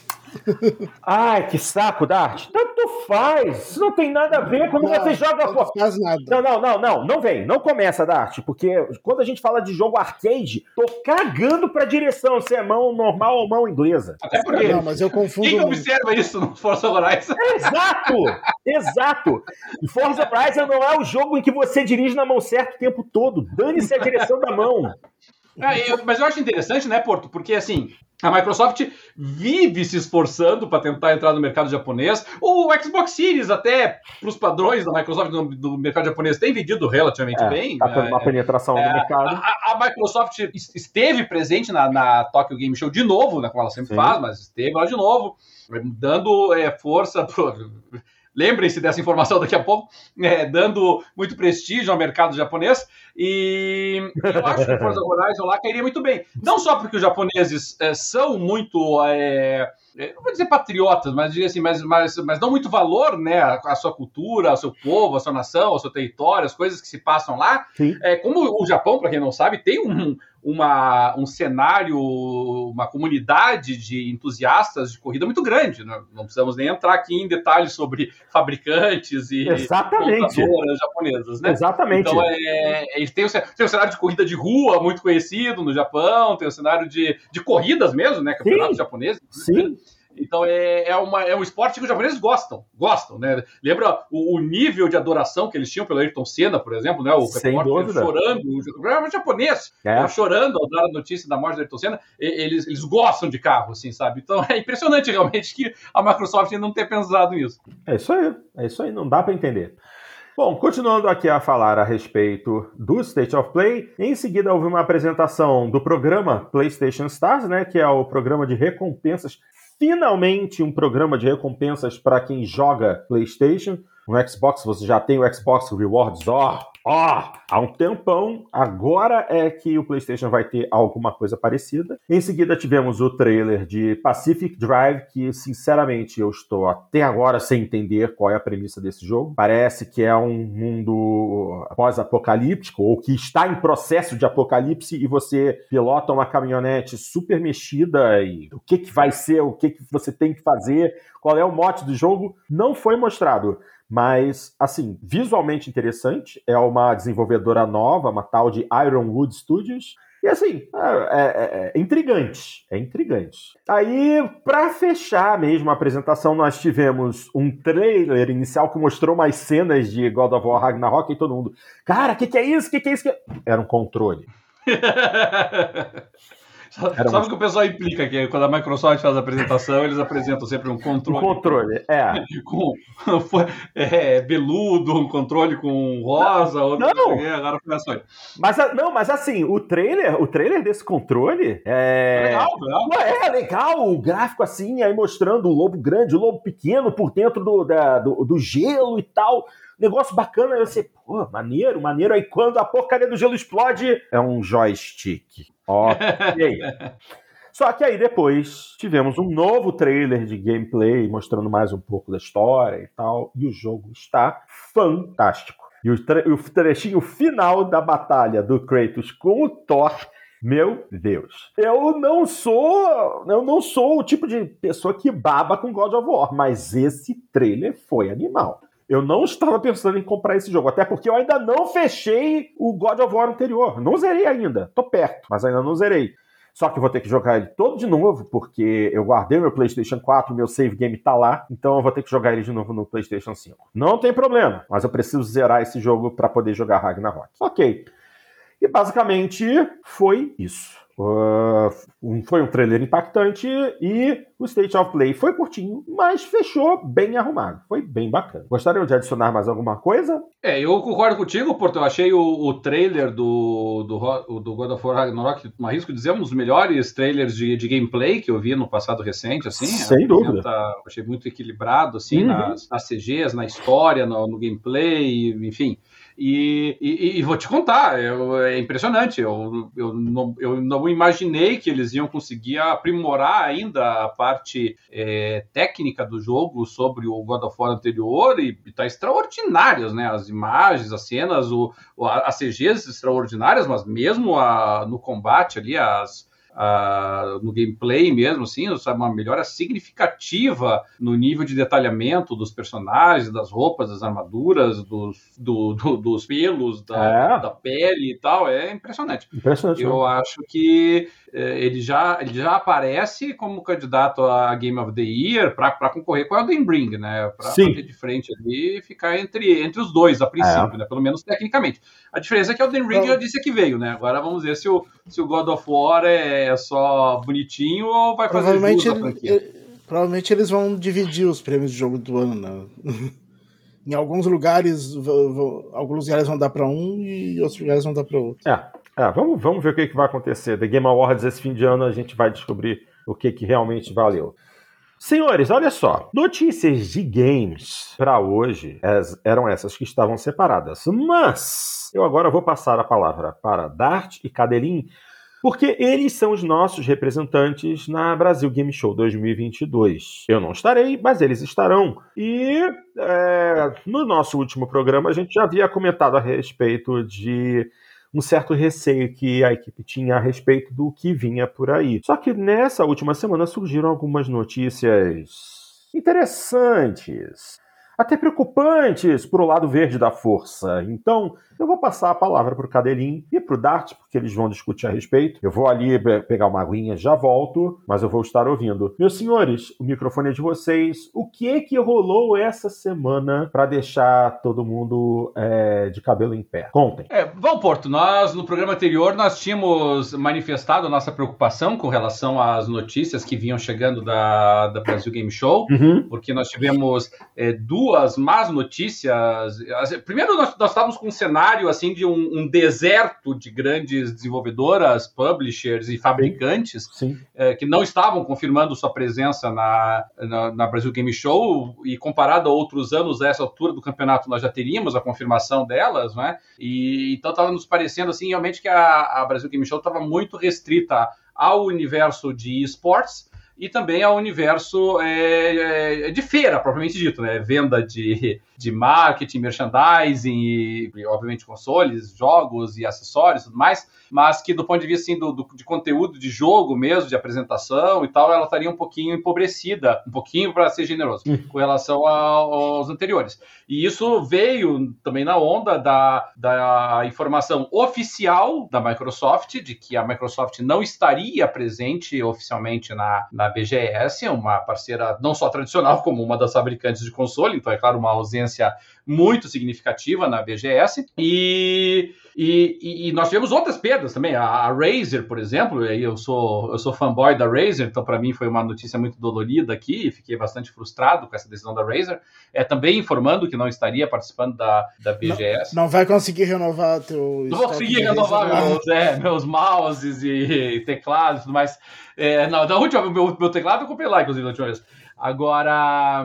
É o a, Logitech. É, e, a Razer tinha uma, um stand muito bom, muito grande. Era um stand que, que tinha é, é, sorteio de brindes e tinha venda dos produtos da Razer, naturalmente, a preços até competitivos com relação aos praticados no mercado.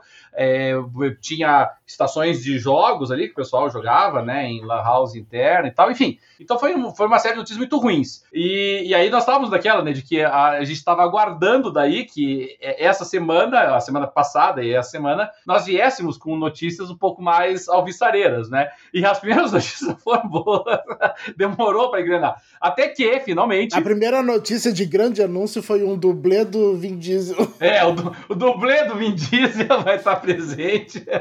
Aí eu tava, tava triste o negócio, né? Uh, até que daí, finalmente, né, veio a primeira boa, grande notícia, que praticamente salvava a BGS é, que foi a confirmação do stand da Sony. Stand sempre é, é, é o stand mais concorrido da feira, sempre, sempre. É, a Sony costuma é, trazer os jogos, assim, não, não gameplays, é, demos inéditas, mas demos que ela vem apresentando em outros em outras feiras, né, em outros eventos que ela participa, ela traz aqui o Brasil, a gente consegue jogar, consegue participar, tem, tem todo um esquema de, não sei se vai se repetir esse ano, mas tem todo um esquema de você fazer reserva, o teu lugar, é, é bem organizadinho e tal, é, costuma ser um stand muito bonito também, um stand com telões, um stand com, com venda de merchandising da Sony, naturalmente, né, então é uma coisa muito, é, é, sempre foi um chamariz, e aí a Sony não só confirmou a presença, como de quebra vai ser o maior stand da história da BGS, são mil metros quadrados, né? Então nós estamos aí olhando para um, um stand realmente muito grande. E, e, e isso, obviamente, para a, a, a, decisão da Microsoft não participar já era horrível, né? E aí você, a Sony veio com essa ainda por cima, então a Sony, a Microsoft já estava ficando meio feia na foto. Aí, para complicar o meio de campo da Microsoft, logo depois, alguns dias depois, a Nintendo confirmou que vai participar oficialmente da BGS de novo. Já tinha participado da última que ocorreu presencialmente, antes da, da pandemia, e, e confirmou a presença de novo. Nintendo, que dificilmente participa de feiras em qualquer lugar do mundo que não a TGS, é, confirmando a presença no Brasil, e a Nintendo nem sequer tem representação no Brasil. E eles estão vindo de novo para estar presentes na, na Brasil Game Show. Então, quer dizer, é, ficou uma situação muito feia para a Microsoft Brasil. Essa é a verdade, né? A Microsoft Brasil, é, infelizmente, não, tem como a gente interpretar isso de outra forma, né? É uma sinalização de, de descaso, é uma sinalização de de desinteresse pelo mercado brasileiro, mais ainda quando a gente vê a Microsoft participando de todas as feiras do mundo inteiro, todas. Entendeu? Tava tá, até na TGS agora, eu tenho convicção de que o Brasil deve vender mais consoles do Xbox do que no Japão, e, e a BGS não está presente. Não sabemos por quê, claro, não, não, ficou clara a razão da, dela estar ausente, mas a verdade é que estará ausente, né? Não, e aí, eu acho que eles fizeram um erro de cálculo, eles eles acharam que as outras também não iriam, porque recém saiu da pandemia, não ia ter muita é, gente. Então deve ser isso. Resolve... Ah, mas, resolveram mas, mas, economizar dinheiro, porque é caro esses Mas, mas se for isso, é um, é um amadorismo, assim, é estratosférico, né? Porque vamos supor que as outras duas não estivessem na feira. Vamos supor que Nintendo e Sony não estivessem na feira. Então, ok, a Microsoft acabou de comprar para si a BGS. A BGS agora é da Microsoft, entendeu? E, uh, e, e a Microsoft tem que se apresentar para o mercado brasileiro porque ela tem um serviço que interessa ao brasileiro, que é o Game Pass. Uma coisa que ela não investe, que ela não faz propaganda, que ela não divulga. As pessoas não entendem o que é o Game Pass. E, e aí você vê numa, num cenário em que os jogos estão custando 300, 350 reais, e você tem um Game Pass né, a, a mais ou menos esse valor anual, é, 360, né? Vai dar aí se você pagar mensal, se pagar mensalmente, né? O, o Game Pass. É, você é impressionante que a Microsoft não aproveite isso, né? Aí não só ela perdeu essa oportunidade, como de lambuja entregou a, a BGS para a Sony. Quer dizer, a Sony que está dando risada aqui, porque para todos os efeitos, toda e qualquer notícia, toda e qualquer referência, toda e qualquer alusão à BGS virá acompanhada da apresentação do stand da Sony, que vai ser um stand que vai chamar atenção, é um stand gigantesco, é um stand que todo mundo vai estar, vai, vai tá, é um stand que todo mundo identifica como sendo um stand de videogame. É, ou seja, ganhou propaganda gratuita a Sony por muito tempo, inclusive na, no jogo. Possivelmente vai pegar um pedaço do espaço que era do Exatamente, exatamente, entendeu? Eu, eu, se fosse a Sony, ainda dava uma provocada. Dizia assim: bota uma bandeirinha da Microsoft, alguma coisa assim, que era para ser você.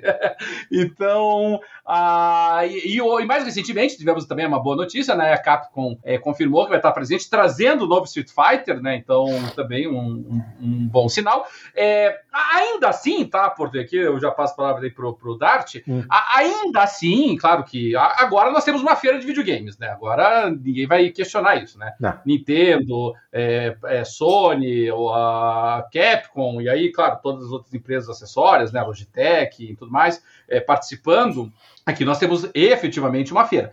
Agora, agora eu ainda estou um pouquinho preocupado pelo fato de que as outras publishers, né, as outras desenvolvedoras não deram o ar da graça, né? Nós não tivemos nenhuma informação da Warner, que costumava estar presente, nada dela ainda. Ubisoft costumava estar presente, nada dela ainda. É, Activision costumava estar presente, e agora com a saída da Microsoft, é, aí é de se lamentar, né? Porque a Microsoft pega esses estúdios, pega a Bethesda, pega a Activision, aí ela não participa do evento e todas essas desenvolvedoras não participam também, né? É, um, é. é uma beleza isso. Então, é, CD Projekt, nenhuma informação da, da presença dela, Take-Two, né? Take-Two nunca participou, mas poderia vir e não, não veio também. É. Então, mas a CD Projekt nem teria muito o que mostrar, né? É, a CD Projekt é mais pela falta do... Teria o... Teria o... Não tem nenhum jogo Falaram que o anime, o, a animação do Netflix, do, do Cyberpunk, tá muito boa. Eu não, não cheguei a ver ainda, mas tá muito elogiado. E, enfim, então assim, Porto, é, melhorou, salvou, né? Agora temos, abemos feira, temos uma feira de videogame para ir, né? Para estarmos empolgados aí. Eu já tô bem mais satisfeito. E não sou só eu, eu vi ali muita gente, né? Muito aliviada nas mensagens lá no, no, no Facebook, no Instagram, de ufa, eu já estava ficando meio arrependido de ter comprado, né? E agora já, já se acalmaram, né? É. é o resultado. As pessoas vão ir lá, é, vão curtir a feira, só que se, se precisa de ainda mais associação de PlayStation com videogame no Brasil, entendeu? Acabou de, de ser a, a cereja no bolo, né? É. Até a Nintendo vai por lá. Você vê, é, novamente, entendeu? a Nintendo não tem nem sequer representação no Brasil. A, a Nintendo faz propaganda do Switch, entendeu? Você pega ali, você na TV a cabo, por exemplo, tem, tinha propaganda do Switch até pouco tempo atrás, né? E o Switch nem saiu agora. e, e, eles, e, eles, faziam propaganda para o mercado brasileiro, especificamente, em português. É, a, a, Nintendo até tem uma representação no Brasil, só que não é ela própria que está aqui. É, e, é. A, e a Microsoft é ela própria que está aqui. É. Né? E... Então, assim, é, é lamentável, tenho convicção de que vai ter muito muita, muito estresse dentro do QG da Microsoft Brasil por conta disso. É, é um mercado que a Microsoft sempre, vou dizer dominou, mas, mas era competitiva com a, com a Sony. Eu acho que eh, complica muito a posição da Microsoft no Brasil aqui, essa ausência nessa, nesse evento.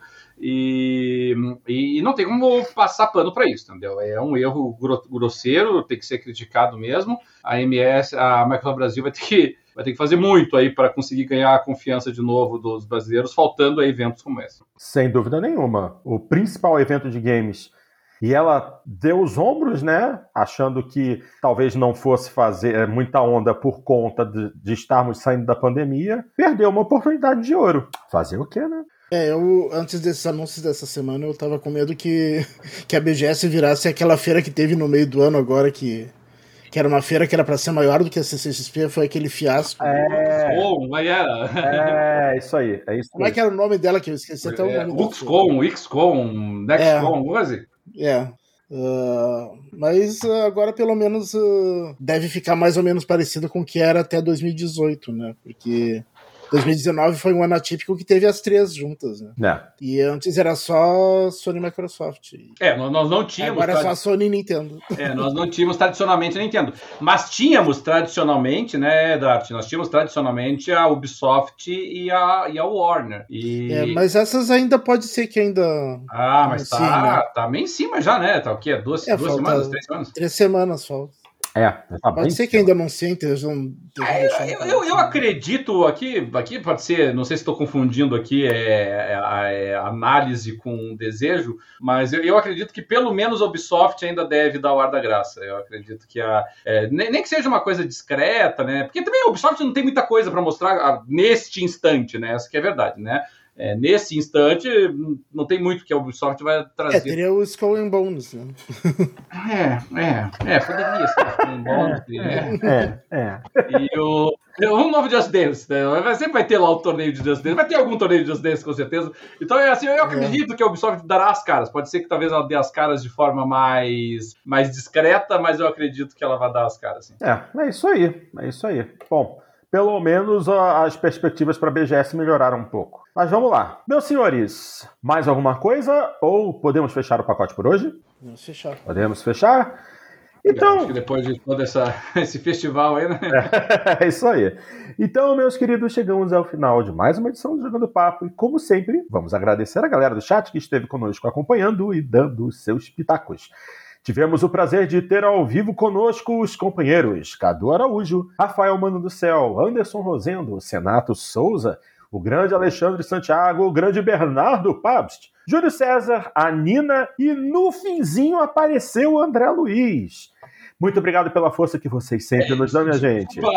Eu tenho que interromper aqui, por favor. Mas é porque a, a, notícia é de questão de algumas horinhas atrás. Opa! A, a, a Sony confirmou, já tinha rumores nesse sentido, mas a Sony confirmou hum. que o, os jogos do PSVR hum. não serão compatíveis com o PSVR 2. Então, se você pegar o PSVR 2, que vai sair ano que vem, nenhum dos jogos que você tem para o PSVR serão é, compatíveis com ele. Você vai ter que pegar jogos específicos pro PSVR, é uma coisa meio esquisita, mas enfim. E, e, e, eu, achei, eu achei muito engraçado que eles, a argumentação da Sony é que é que não, não, eles não serão compatíveis porque o PSVR 2 ele foi projetado para proporcionar uma experiência de nova geração verdadeira.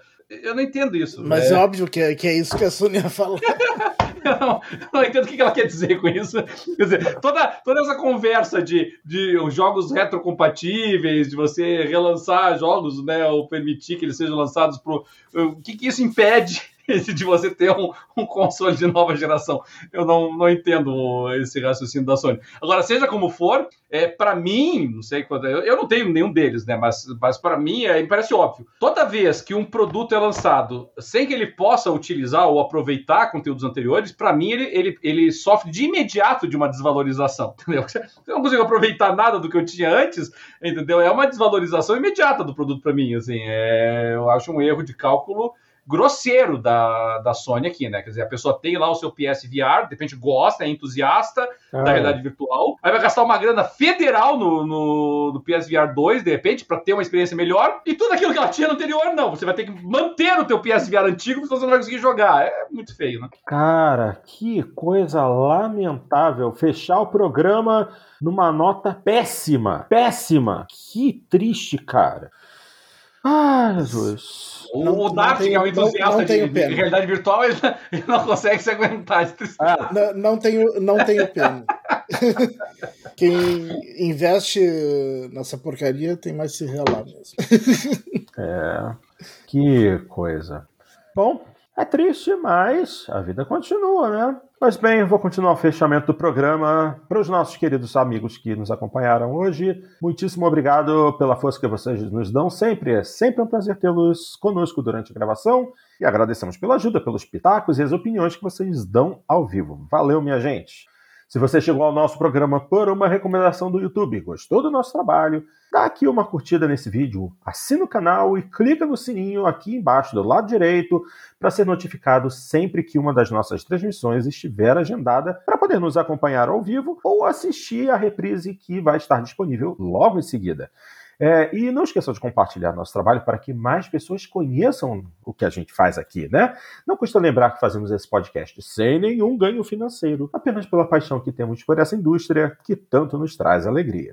Para quem prefere a versão em áudio, nós estamos em todas as plataformas de distribuição de música e podcast e também em agregadores de podcast nos diferentes sistemas operacionais. Seja no seu computador, seja no iOS, seja no Android, você encontra a gente lá.